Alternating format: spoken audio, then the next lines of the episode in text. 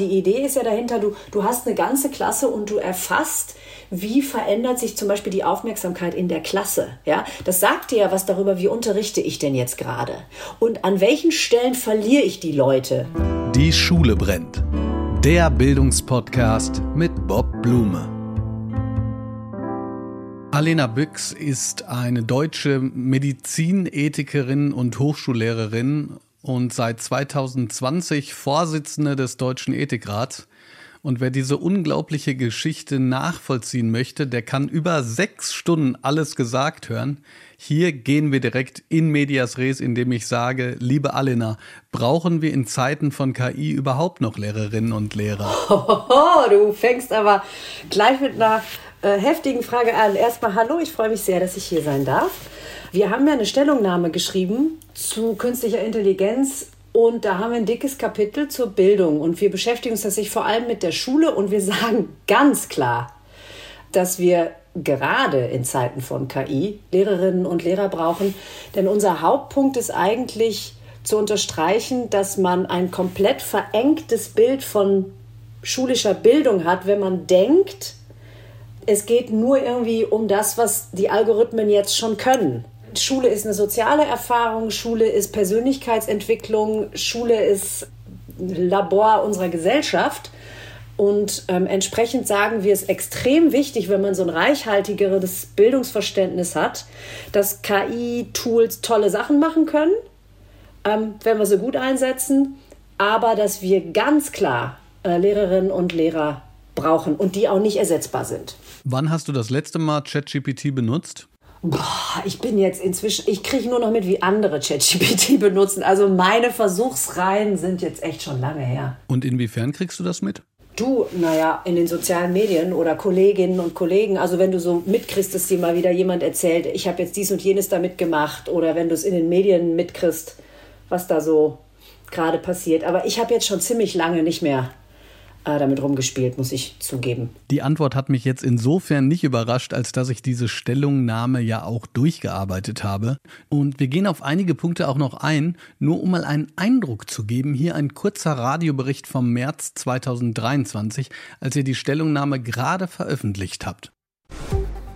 Künstliche Intelligenz verbessert Lernmöglichkeiten, das stehe auf der einen Seite, erläutert Julian Niederrümelin, stellvertretender Vorsitzender des Ethikrates. Individuelles Lernen mit der Hilfe bestimmter Tools, ja, sogenannte intelligente Tutorsysteme, das kann sehr hilfreich sein. Das entlastet die Lehrkräfte. Die Schülerinnen können selber kontrollieren, wie ihr Lernfortschritt ist. Seine positive Einschätzung findet aber eine Grenze, wenn sich die Situation im Klassenraum verändert, wenn der Kontakt zwischen Lehrenden und Lernenden leidet.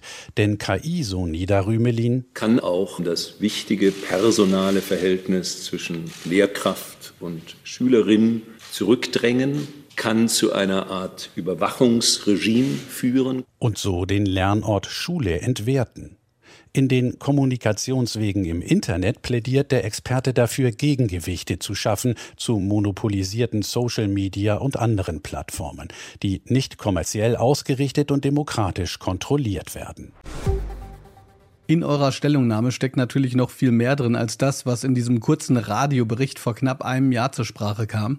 Mich interessiert jetzt erst einmal, wenn du sagst, natürlich brauchen wir noch Lehrerinnen und Lehrer, ist es denn zwangsläufig wichtig, dass sich das Lehrpersonal auch mit KI, ChatGPT und so weiter befasst und das Ganze auch thematisiert? Also sollten die im besten Fall auch die ganze Stellungnahme durchlesen oder ist es so, dass du sagst, na ja, also, wenn es jetzt Leute gibt, die sagt, ich will mich damit eigentlich nicht beschäftigen, ich muss hier meinen Stoff durchbringen, ist das auch völlig in Ordnung. Wir sagen, wenn ich das richtig erinnere, nichts dazu, dass das sozusagen jetzt zwangsweise reingerammt werden muss. Allerdings ähm, haben wir eine Empfehlung dabei, in der wir sagen, dass natürlich, wenn man diese Instrumente verantwortlich wirklich einsetzen möchte, also sozusagen die Vorteile abholen und die Nachteile nicht kriegen, es darum geht, die, schönes Wort, Nutzungskompetenz, äh, insbesondere der Lehrkräfte, zu erhöhen. Das heißt, wir sagen ziemlich klar, dass man die Entwicklung und Etablierung von Modulen oder Curricula in Ausfahrt- und Weiterbildung braucht ähm, damit es auch nicht zu so einem De-Skilling kommt. Das ist ja ein bekanntes Phänomen. Immer wenn eine künstliche Intelligenz irgendwo einsetzt, ist so ein bisschen die Sorge, das, wofür du sie einsetzt, die Leute, die das dann vorher gemacht haben, verlieren diese Fähigkeit komplett. Das nennt man De-Skilling. Und das kann natürlich auch Lehrerinnen und Lehrern passieren. Und da sagen wir relativ klar, das sollte nicht passieren. Gleichzeitig ist die Empfehlung, glaube ich, jetzt nicht so formuliert, dass wirklich jeder und jede das unbedingt machen muss. Ähm, das würde ich sogar dich zurückfragen. Was würdest du denn dafür sinnvoll halten? Würdest du sagen, das müssen alle oder würde das reichen, dass man sagt, man holt erstmal die ab, die da besonders interessiert sind? Oder aber man sagt, was weiß ich, für bestimmte Fachbereiche besonders stark oder man sagt, es sollte in jedem Fachbereich ein paar Leute geben, die das können. Äh, wie siehst du das? Das ist jetzt natürlich ein bisschen gemein an dieser Stelle, aber ich wäre da, glaube ich, relativ scharf in meiner Auffassung, dass sich jeder und jede ab jetzt sofort damit beschäftigt.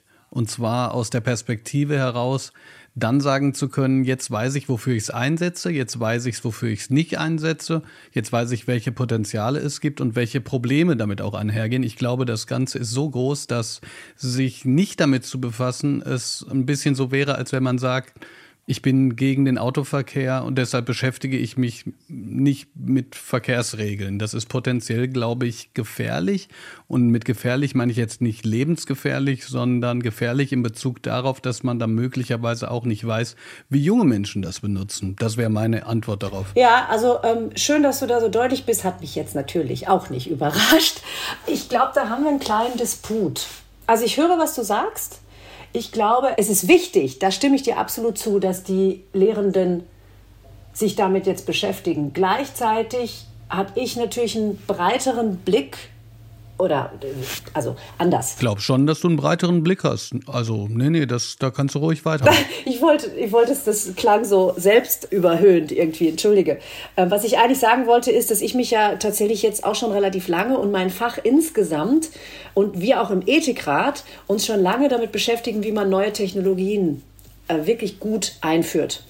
Und da ist so ein bisschen die Erfahrung, Zwangsbefassung funktioniert nicht gut. Du musst die Leute mitnehmen. Den Leuten das sozusagen reinzurammen, deswegen habe ich das eben gesagt, deswegen habe ich auch bewusst diese unterschiedlichen Optionen aufgeblättert und zu sagen, das muss jetzt unbedingt sein. Das geht, wenn es so klein und punktuell ist.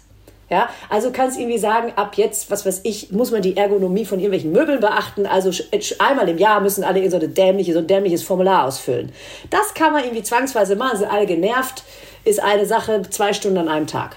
Wenn du wirklich möchtest, und das ist eben nicht nur im Bildungsbereich so, das ist auch in der Medizin so, das ist in vielen anderen Bereichen so, wenn du wirklich willst, du hast eine komplexe Technologie, die du einführen willst in einen Handlungsbereich, der gestaltet wird von denjenigen, die das übernehmen und können sollen, dann ist die Erfahrung, da gibt es ja auch Studien dazu, insgesamt die, dass es besser funktioniert, wenn du nicht gleich sofort alle zwangsbeglückst oder zwangsverpflichtest, sondern wenn du halt tatsächlich, da gibt es dann verschiedene Modelle, wenn du so ein bisschen die Early Adopters und die, weißt du, weil die, du willst ja, dass das nicht als ein fremdbestimmter Störkörper wahrgenommen wird, sondern als was, was die Leute gut finden, was sie auch gerne machen. Die müssen ja auch den Schülerinnen und Schülern vermitteln, dass das was ist, was man irgendwie gemeinsam gut und gerne macht. Und da hilft es, wenn du, wenn du Verbündete in Anführungszeichen hast. Das sind die Early Adopters. Das sind die, die da Bock drauf haben, die Lust haben, sich damit zu beschäftigen.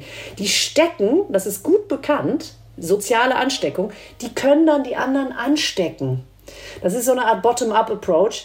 Insgesamt sagt man in der Technologieeinführung, ist das eigentlich der bessere. Ich würde gerne noch tiefer in den Disput gehen, indem ich jetzt mal so ganz provokant sage, genau das, was du jetzt gerade hier sagst, hätte ich 2013 in Bezug auf Digitalisierung auch noch gesagt.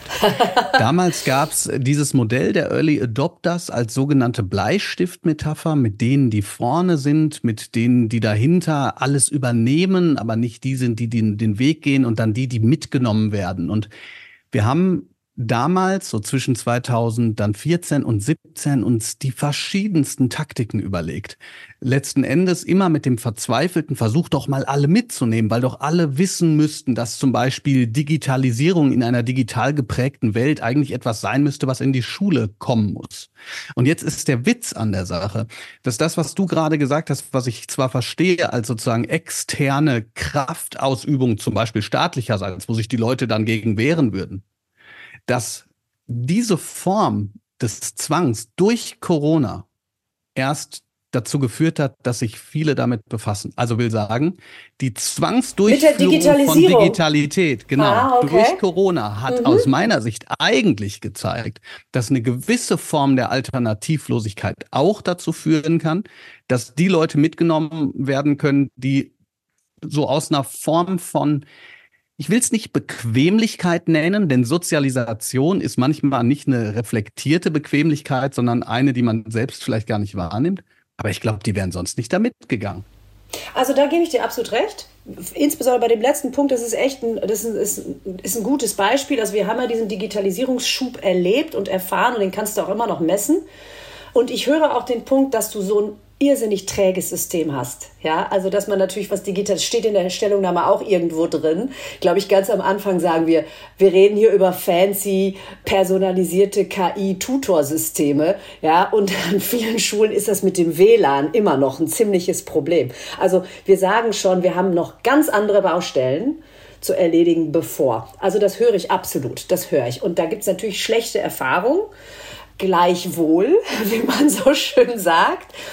Oder und trotzdem, also nicht aber, und trotzdem, da merkt man, ich, Da merkt man deine Sozialisation äh, innerhalb von England, oder? Das ist dieses und ich möchte noch hinzufügen und dann kommt eigentlich das Gegenteilige. Na, es sind tatsächlich also man, was ich nämlich nicht möchte, ist, dass das, was ich bisher gesagt habe, abgewertet wird. Das steht tatsächlich auch bei uns im Text. Und wenn ich sage, ich gebe dir in, in der Hinsicht recht, dann ist das nicht so ein, so ein Lippenbekenntnis, sondern vollkommen richtig, was du sagst. Gleichzeitig halte ich es trotzdem bei so einer Technologie, bei der die Hürde auch vielleicht doch noch mal anders hoch ist, wo eine wirkliche Nutzerkompetenz äh, wichtig ist, halte ich es für sinnvoll, beispielsweise ein zweistufiges Verfahren zu haben. Also du kannst ja immer so Mittelwege finden. Du kannst mal sagen, wir machen mal einen Pilot ja, wir machen mal eine Pilotphase von einem Jahr und wenn dann die Leute überhaupt nicht beißen, dann kann man ja mit den verpflichtenderen Modellen kommen. Und da gibt es ja auch unterschiedliche Skalierungen. Ich glaube, ich, ich höre da auch ja natürlich die Frustration, dass man sagt, in so einem trägen System musst du echt den Hammer rausholen. Beziehungsweise, wir haben es eben alle erlebt, gewisse Alternativlosigkeit pusht das nach vorn. Aber du hast hier keine Alternativlosigkeit. Das muss man sich klar machen. Du kannst das nicht ganz direkt übertragen und die Abwehr wäre deutlich größer, als wenn du eine Alternativlosigkeit hast. Alle sitzen zu Hause in der Pandemie und Zoom ist auf einmal das Fenster zur Freiheit. Ja, und erleichtert uns allen irgendwie den Alltag und macht bestimmte Dinge überhaupt erst möglich. Das ist mit KI nicht so.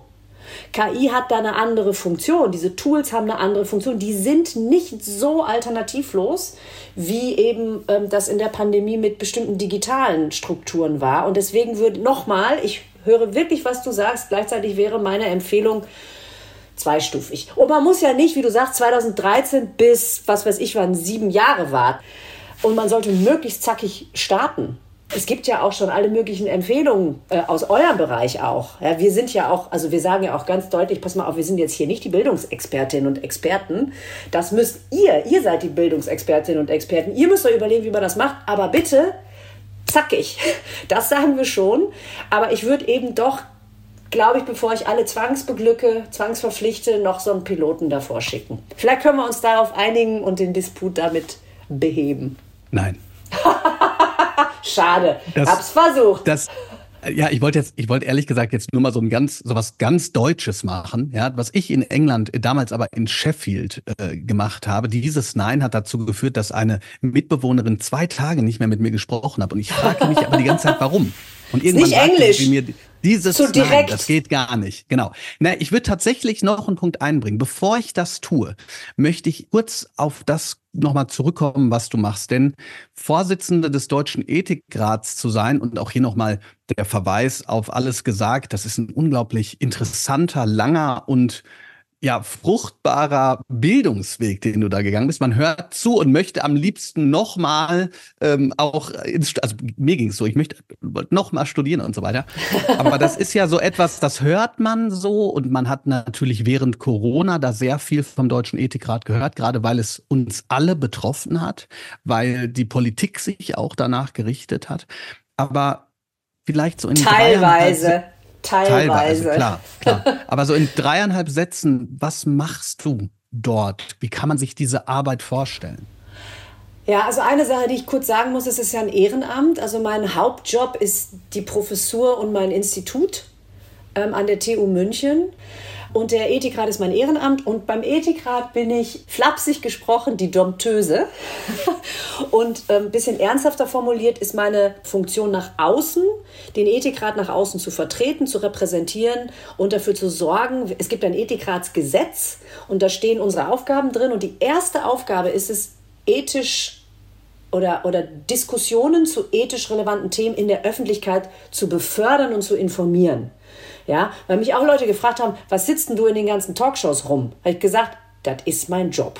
Ja, also das ist, und das, wir hatten halt nie die Möglichkeit, deswegen war das natürlich, also schon dann auch eine Gelegenheit, das mit einem bisschen breiteren Pinsel machen zu können ähm, in der Pandemie.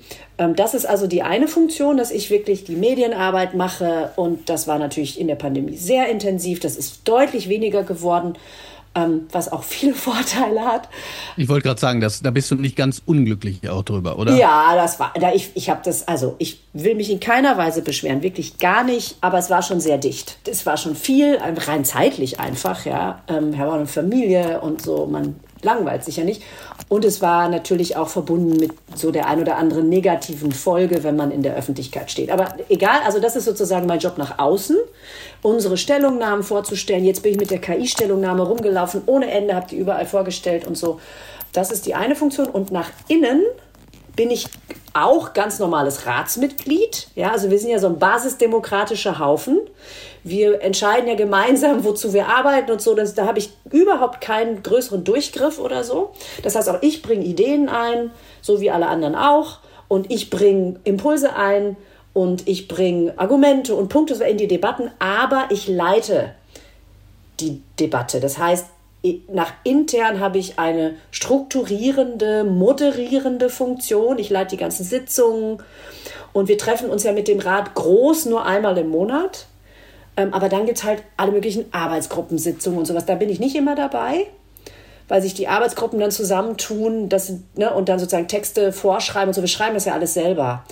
Aber es ist wirklich so, dass wir mit 24 Mann um den Tisch sitzen und gemeinsam einen Text verabschieden. Und teilweise schreiben. Und da kann ich nur sagen, mach mal mit 24 Leuten Text.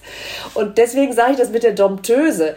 Es macht sehr viel Spaß. Es ist ganz toll. Die Kolleginnen und Kollegen sind großartig. Das ist ein irrsinnig inspirierendes Ehrenamt. Also es war schon knackig auch hier und da, aber ich werde immer dankbar dafür sein, dass ich das machen durfte. Ich habe zumindest äh, als Herausgeber mal zwölf verschiedene in Deutschland verteilte Menschen versucht zu koordinieren äh, bei einer Herausgeberschaft. Ja, aber das ist Pipifax. Pipifax im Vergleich. Nee, ja, weil gut, das ist ein okay, Sammelband. Okay. Da kann jeder seine Position reinpushen und du musst nur dafür ja, sorgen, verstehe. dass sie alle okay, pünktlich ihren Text einreichen. Das muss ich natürlich auch. Ich muss alle irgendwie so ein bisschen anhören. Aber wir formulieren wirklich gemeinsam. Niemand kann seine Position durchboxen. Das ist nämlich ganz wichtig, weil ich das noch sagen darf. Das Besondere am Ethikrat ist, dass wir eine, wir sind ganz viele Fächer sehr interdisziplinär und wir sind auch ganz viele weltanschauliche, ethische, politische Positionen im Rat. Ein wahnsinnig breites Spektrum und wir raufen uns zu den Themen zusammen. Wir schreiben gemeinsame Positionen und da sind Leute, die sind politisch wirklich sehr weit auseinander wir sind kein politisches Gremium, wir sind ein Expertengremium, aber natürlich färben bestimmte politische Positionierungen, beispielsweise auch, wie du an ethisch relevante Themen rangehst. Und unsere Aufgabe ist vorzumachen, dass du auch, wenn du dir in vielen Dingen überhaupt nicht einig bist, dass man trotzdem zu einem gemeinsamen Text und zu einer gemeinsamen Position kommen kann. Und ganz ehrlich, ich will das nicht überhöhen, was wir da machen. Klappt auch nicht immer und manches davon wird komplett ignoriert und so. Aber in einer Welt, in der wir so viel mehr Polarisierung erleben als früher, in der unsere Demokratie verteidigt werden muss in der nächsten Zeit, bin ich noch überzeugter davon, dass es gut ist, auch mal so ein Gremium zu haben, wo der gesamte Ansatz ist, diese Pluralität, die ja wichtig ist in unserer Gesellschaft. Es gibt unterschiedliche Positionen und das ist okay. Aber so ein bisschen zu zeigen, und dann muss man sich einigen. Dann muss man gemeinsam die Argumente prüfen und es versuchen zu schaffen. Ich sage immer einen Korridor der Gemeinsamkeit zu finden.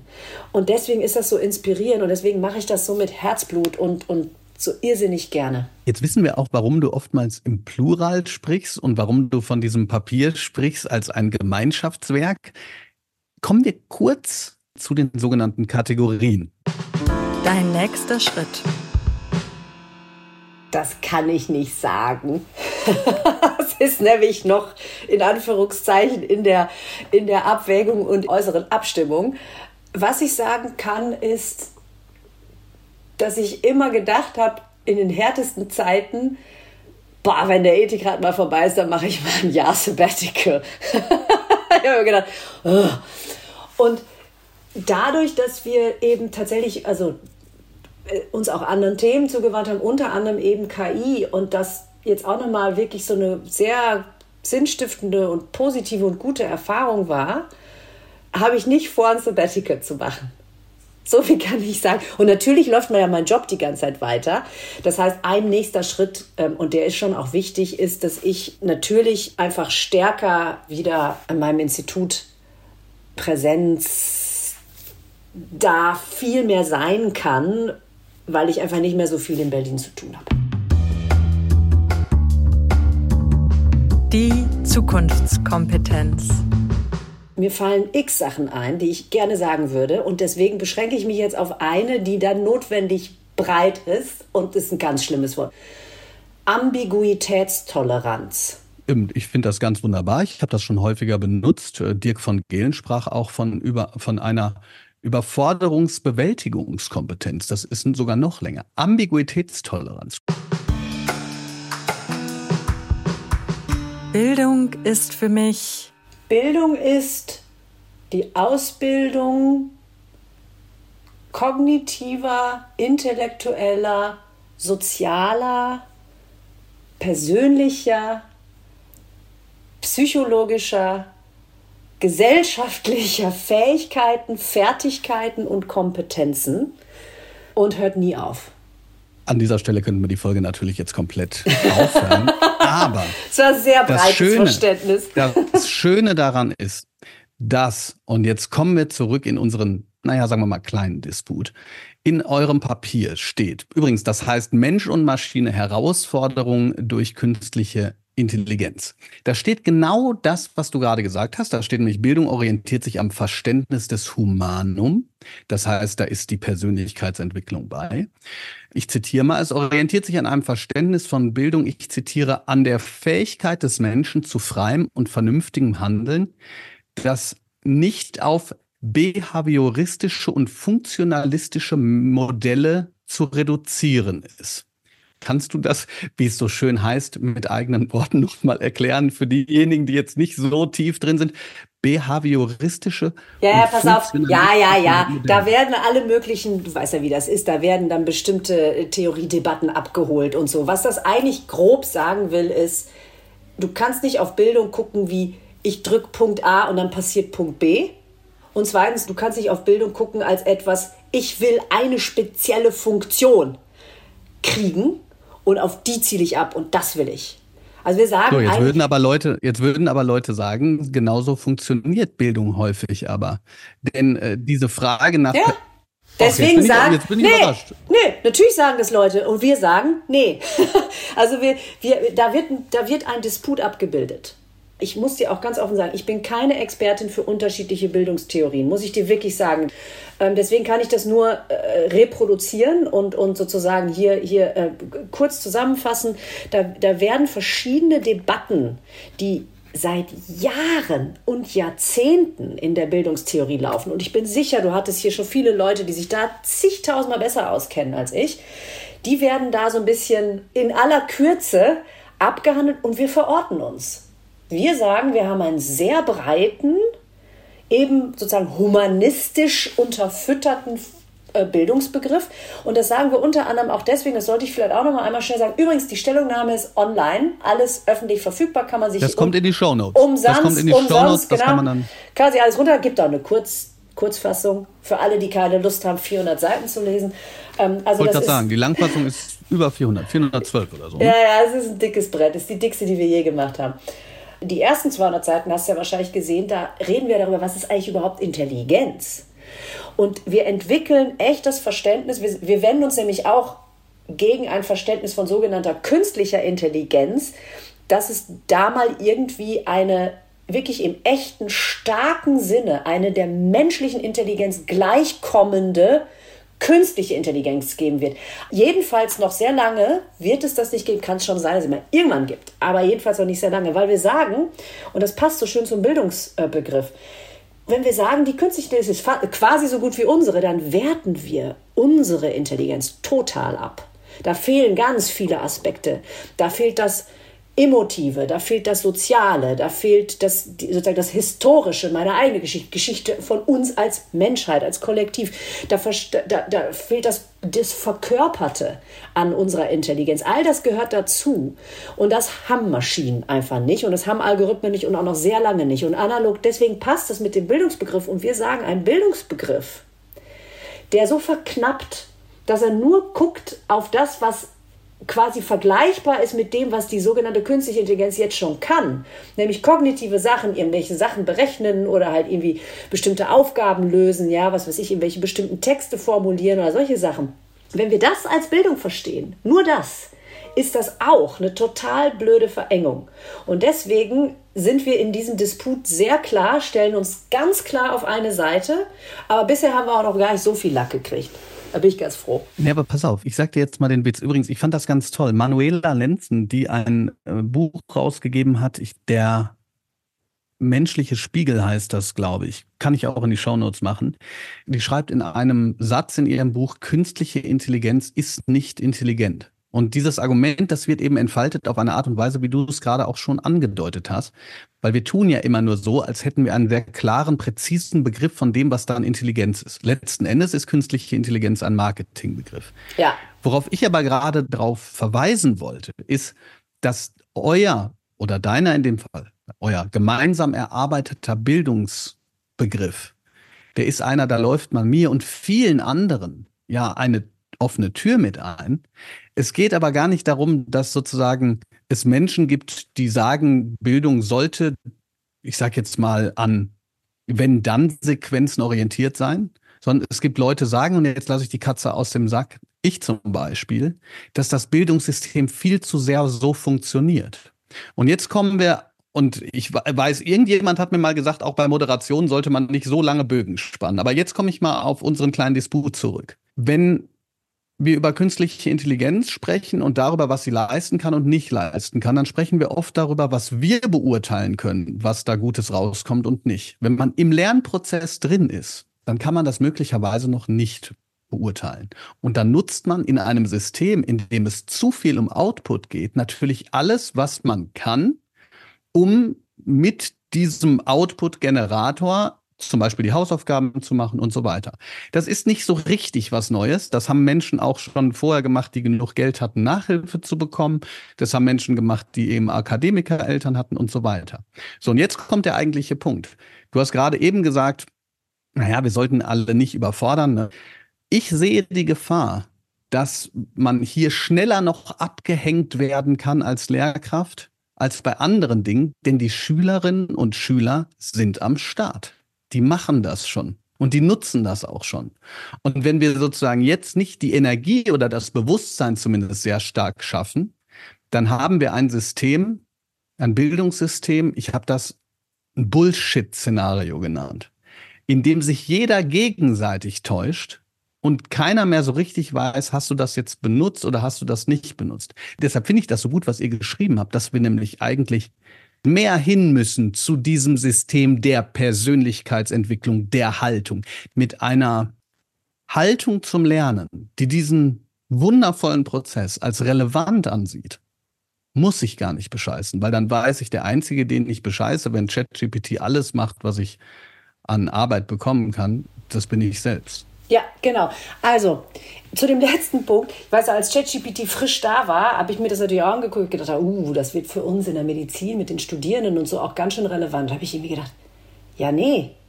Nee. Klar kann ich irgendwie mir alles von ChatGPT machen lassen, aber wie soll ich denn dann Arzt werden? Das geht nicht.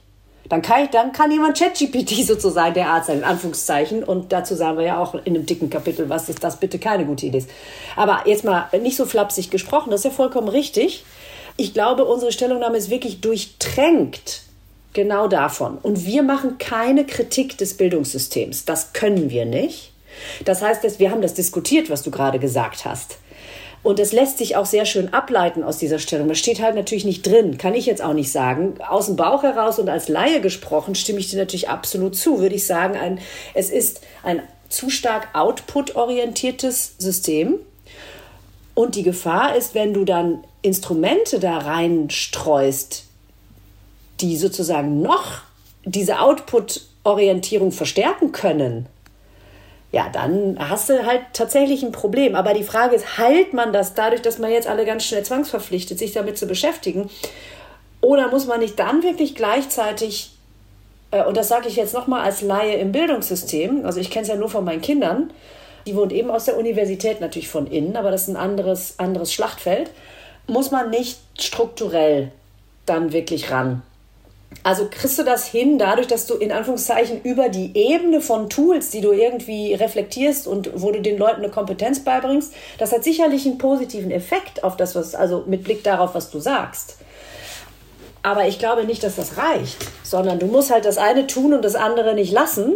Und die, die gröbere Herausforderung ist wirklich, und das ist ja bei uns, wie gesagt, angetönt. Die gröbere Herausforderung ist, sollten wir nicht ein Bildungssystem haben, das eben nicht so output-orientiert ist. Und wie kriegt man das hin, das in Deutschland äh, zu etablieren? Du hast interessanterweise gerade ein Gegensatzpaar aufgemacht, das ich nicht als Gegensatzpaar sehe.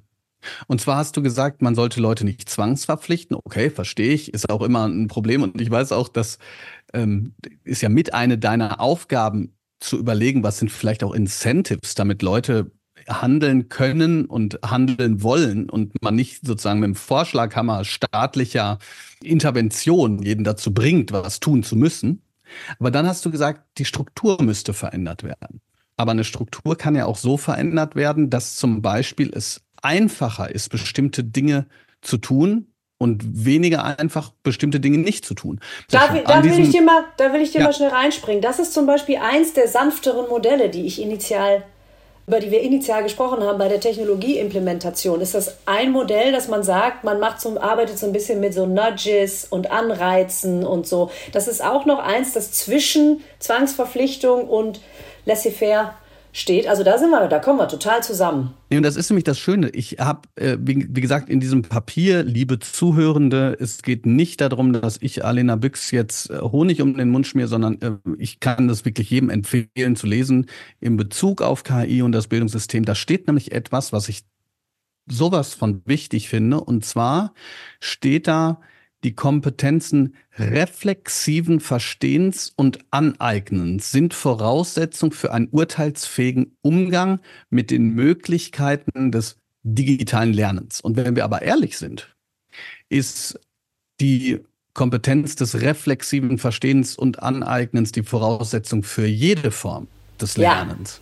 Ja. Denn reflexiv bedeutet ja, dass man den Aneignungsprozess, also das Lernen selbst, für sich als so bedeutsam erachtet, dass man es weiterführt. Übrigens auch dann weiterführt, wenn es schwierig ist, wenn es herausfordernd ist mhm. und wenn es ähm, Durchhaltevermögen bedeutet. Ja, beziehungsweise oder wenn man bescheißen kann, ne, wenn man Option hat, es nicht zu machen und man macht es aber trotzdem. Das freut mich sehr. Ich nehme das mal übrigens mit für die Kolleginnen und Kollegen, die dieses Kapitel schwerpunktmäßig betreut haben. Das freut mich echt zu hören. Das, das werden die schön finden. Du hast ja gerade gesagt, du bist Domptöse. Vielleicht könnte man auch sagen Dirigent eines gemeinsamen Orchesters, bei dem du dann möglicherweise auch mitsingst. Das heißt, du bist jetzt nicht in jedem dieser Teilgebiete und vielleicht auch in den Bildungskapiteln nicht in jedem kleinen Bereich drin. Aber ich möchte dich ungern gehen lassen, ohne zumindest zwei, drei Dinge nochmal anzusprechen. Das erste, das bezieht sich auf etwas, was du gerade gesagt hast. Das war ein Wort, das man jetzt häufiger hört, aber das aus meiner Sicht viel komplizierter klingt, als es eigentlich ist, nämlich adaptive Tutorsysteme, hast du es, glaube ich, auch genannt. Kannst du kurz erläutern, was das bedeutet? Mhm. Ja, also ähm, personalisierte auch äh, Tutorsysteme. Da geht es darum, dass man sozusagen eine Software hat, in der ein Algorithmus maschinellen Lernens drinsteckt, mit dem man Vokabeln, fangen wir mal damit an, so eine Art Vokabeltrainer beispielsweise üben kann. Und dann hast du inzwischen Algorithmen, die erkennen, was sind deine Schwächen. Und zwar nicht nur beim Vokabeln, sondern das kannst du dir ja breiter vorstellen. Was sind deine Schwächen insgesamt, was weiß ich, in deiner englischen Sprachkompetenz und Fähigkeit? Und die reagieren dann darauf. Das heißt, die helfen dir genau an den Stellen, das ist wirklich auf dich als Schülerin, als Schüler zugeschnitten und hilft dir genau an der Stelle, wo es dir schwerfällt, und zwar auch auf eine Art und Weise. Also dein persönlicher Lernstil wird auch noch abgeholt. Und dann werden sozusagen Übungsaufgaben entworfen für dich, die spezifisch passen. Und wir sagen, das ist ein, ein Instrument, das es erlaubt, dass Schülerinnen und Schüler, die unterschiedliche Bedürfnisse haben, die unterschiedlich lernen, die auch unterschiedlich viel Bock drauf haben, ja, dass du das abholen kannst ein bisschen mit so einem Instrument. Und klar, das ist Kompetenzerwerb, also das ist relativ eng. Das ist jetzt nicht irgendwas, wo sozusagen viel Sozialität entsteht oder so. Ja, und was wird wahrscheinlich irre wichtig für die Persönlichkeitsbildung sein. Aber es ist etwas, was dir helfen kann, dass du gerade auch die abholen kannst, für die es vielleicht besonders schwer fällt oder denen es besonders schwer fällt, bestimmte Sachen sich so anzueignen.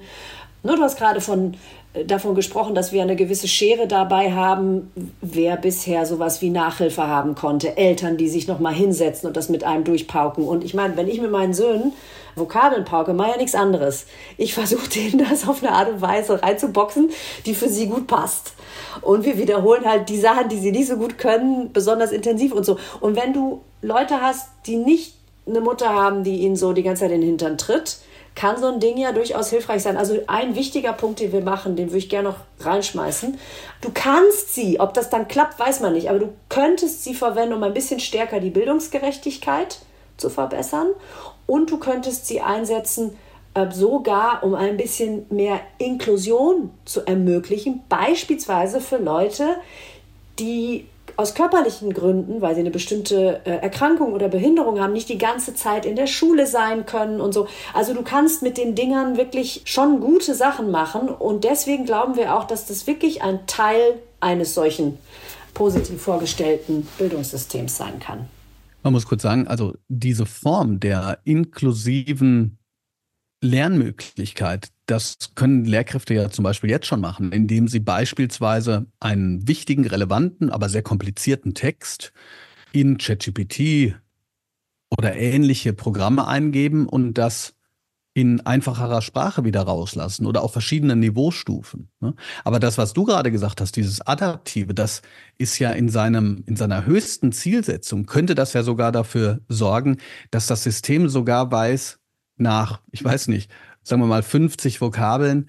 A, du scheinst folgende Vokabeln, mit denen hast du besondere Schwierigkeiten. Ja, das meinte ich ja. Und ich sage ja. dir jetzt den neuen Weg, wie ja. du das ja, besser für dich machen kannst. Ne? Du hast. Das heißt, in diesem Bereich des kognitiven äh, Aneignens haben wir plötzlich ganz viele mehr Möglichkeiten. Deswegen Sache ist es nicht nur adaptiv, sondern auch personalisiert. Es ist wirklich ganz spezifisch auf die eine Person dann zugeschnitten und es ist fast so, als hättest, hätte man dann für diesen engen Bereich in deiner Tasche so einen Westentaschenlehrer oder eine Westentaschenlehrerin, ja, die sich genau überlegt, wie kriege ich jetzt für dich das hin, dass du das am besten lernst.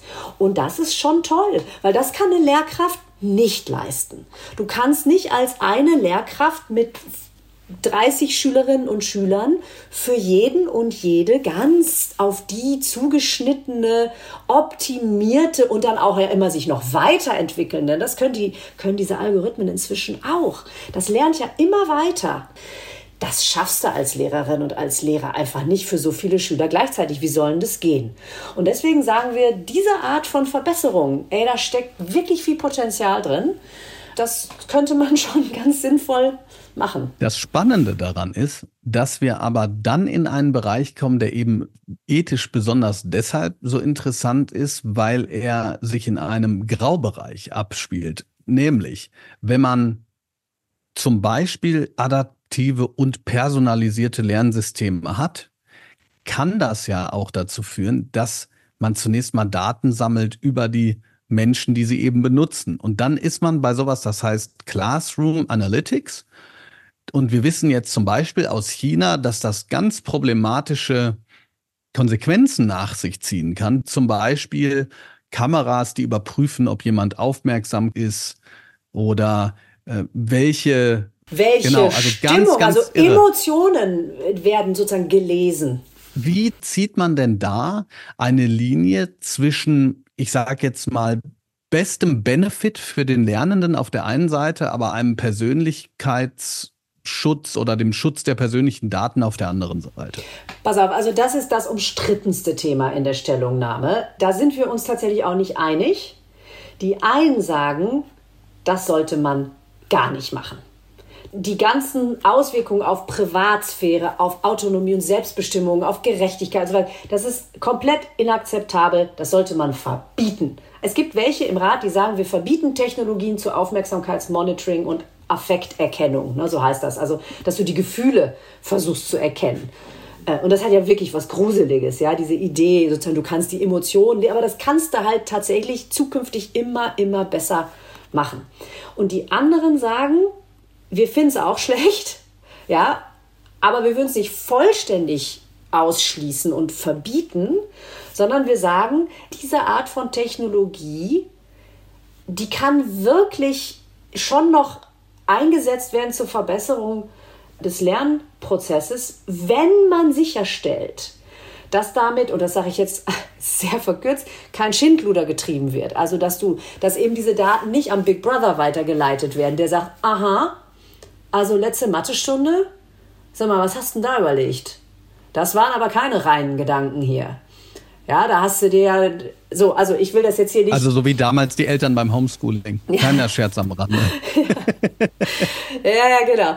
Sondern wenn man das äh, wieder sehr eng ähm, eingeschränkt, gut kontrolliert, sorgfältig und vorsichtig macht, können solche Technologien also nochmal, die Idee ist ja dahinter, du, du hast eine ganze Klasse und du erfasst, wie verändert sich zum Beispiel die Aufmerksamkeit in der Klasse. Ja, das sagt dir ja was darüber, wie unterrichte ich denn jetzt gerade und an welchen Stellen verliere ich die Leute. Also ich mach's platt, aber das sind so ein paar Beispiele, an denen man sich vielleicht vorstellen kann, das ist ja nicht unbedingt als Teufelszeug entwickelt worden aber du kannst, es ist eine sogenannte Dual-Use-Technologie. Du kannst damit eben, also klassischerweise ist Dual-Use militärische Nutzung einer Technologie und nicht militärische Nutzung. Soweit würde ich jetzt hier nicht gehen, wobei du das auch bei Soldaten einsetzen könntest.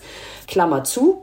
Also es ist insofern eine Dual-Use-Technologie, als du die wirklich für was sehr Positives einsetzen kannst, wo wir wahrscheinlich alle sagen würden, tolle Sache, aber eben auch für richtig problematische Dinge.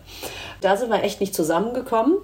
Die Techno-Optimisten sind auf der einen Seite und die Techno-Skeptiker sind auf der anderen. Die haben gesagt, nee, das geht zu weit, das können wir nicht machen. Liebe Alena, wir sind fast am Ende des Podcasts. Fast deshalb, weil ich gerne noch von dir wissen möchte, ob du eine Empfehlung hast, ein Angebot, eine Seite, ein Buch, außer natürlich dieser Stellungnahme, die du in Bezug auf dieses Thema oder dieses Themengebiet an die Hörende noch weiterempfehlen würdest? Darf ich zwei Sachen sagen? Sehr gerne. Also ich möchte eine Empfehlung aussprechen, weil ich verstehe Ethik, also Ethik ist sehr interdisziplinär, aber natürlich ist Ethik auch und vielleicht auch vor allem ein philosophisches Fach. Und da gibt es eine fantastische Ressource für alle, die sich dafür interessieren, ist Englisch. Das ist die Stanford Encyclopedia of Philosophy. Die ist einfach super geil. Das ist alles umsonst. Das sind dicke Bretter, ja. Also das hat schon echt ein hohes Niveau. Aber du findest zu allem, zu allen sozusagen Fachbegriffen und natürlich auch Bildungsverständnis zum Beispiel. Da gibt es auch, glaube ich, einen Artikel drüber und so. Von den besten Leuten weltweit. Also das ist wirklich eine ganz tolle Ressource, auch so ein bisschen wie so eine Art Wikipedia. Aber auf allerhöchsten ist ganz, ganz, ganz, ganz toll. Und dafür mache ich immer Werbung, weil ich das auch so toll finde, dass das so bottom-up von sich aus entstanden ist. Ja, Stanford Encyclopedia, großes Kino. Wann immer ich ein neues Thema nochmal anschneide oder, oder sozusagen mich nochmal neu reinarbeiten will, ich gehe da immer wieder hin zurück. Wird auch regelmäßig aktualisiert und so, ist ganz, ganz fantastisch. Naja, und ansonsten muss ich natürlich sagen, ist es schon die Seite des Ethikrats. wir haben auch Schulmaterialien entwickelt, weil uns das echt auch immer ein Anliegen war, dass wir nicht nur so ganz im in den höchsten Höhen der akademischen Debatte oder eben öffentlich und Politikgestaltung und all dies und haben wir Materialien für Schülerinnen und Schüler oder beziehungsweise für Lehrkräfte entwickelt. Zum Beispiel ganz schön zum Genome Editing, also zur Genschere. Ne? Das kann man in der Biologie unterrichten, das kann man in Ethik unterrichten, kann man in Philosophie unterrichten. Da gibt es wirklich tolles Zeug. Haben wir auch gemeinsam mit Expertinnen und Experten gemacht, die sowas häufiger machen. Also da haben wir nicht geglaubt, dass wir das mal so eben schnell aus dem Hut zaubern können. Und es ist uns echt ein Anliegen, dass unsere Themen auch in der Schule wahrgenommen werden. Und überhaupt einer meiner größten Stolzpunkte, das habe ich noch nie irgendwo öffentlich gesagt, ist, dass mal einmal ein Artikel von mir im bayerischen Zentralabitur war es, glaube ich, war. Ich war so stolz. Ich habe gesagt, jetzt hast du es geschafft. Das sind so ein paar Empfehlungen. Man könnte dazu sagen, der Augenblick, wo ich mal sehr stolz war, war, als ich in der Sendung Markus Lanz neben Sascha Lobo und dir, ah. Alena Büchs und Thomas de Maizière sitzen durfte. Liebe Alena, herzlichen Dank und zwar besonders herzlichen Dank, weil ich weiß, wie viel du zu tun hast und äh, die Bäume es ja auch nicht lassen können, aufs Gleisbett zu fallen. Alles äh, ist irgendwie im Chaos und trotzdem hast du dir die Zeit genommen für dieses Podcast-Gespräch. Es hat mich sehr gefreut. Vielen, vielen Dank. Ich danke dir, hat richtig Spaß gemacht. Die Schule brennt ist eine Produktion von Auf die Ohren, exklusiv für den SWR. Redaktionelle Leitung Katharina Kern. Postproduktion Indus Gupta. Sounddesign Milan Fay.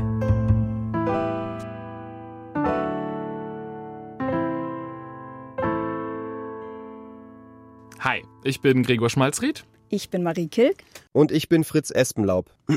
Ich bin Fritz Espenlaub. Sorry, das war gar nicht tatsächlich meine eigene Stimme, sondern eine künstliche Intelligenz, die meine Stimme kopiert hat aber den kompletten Podcast aufnehmen kann sie nicht. Zumindest noch nicht.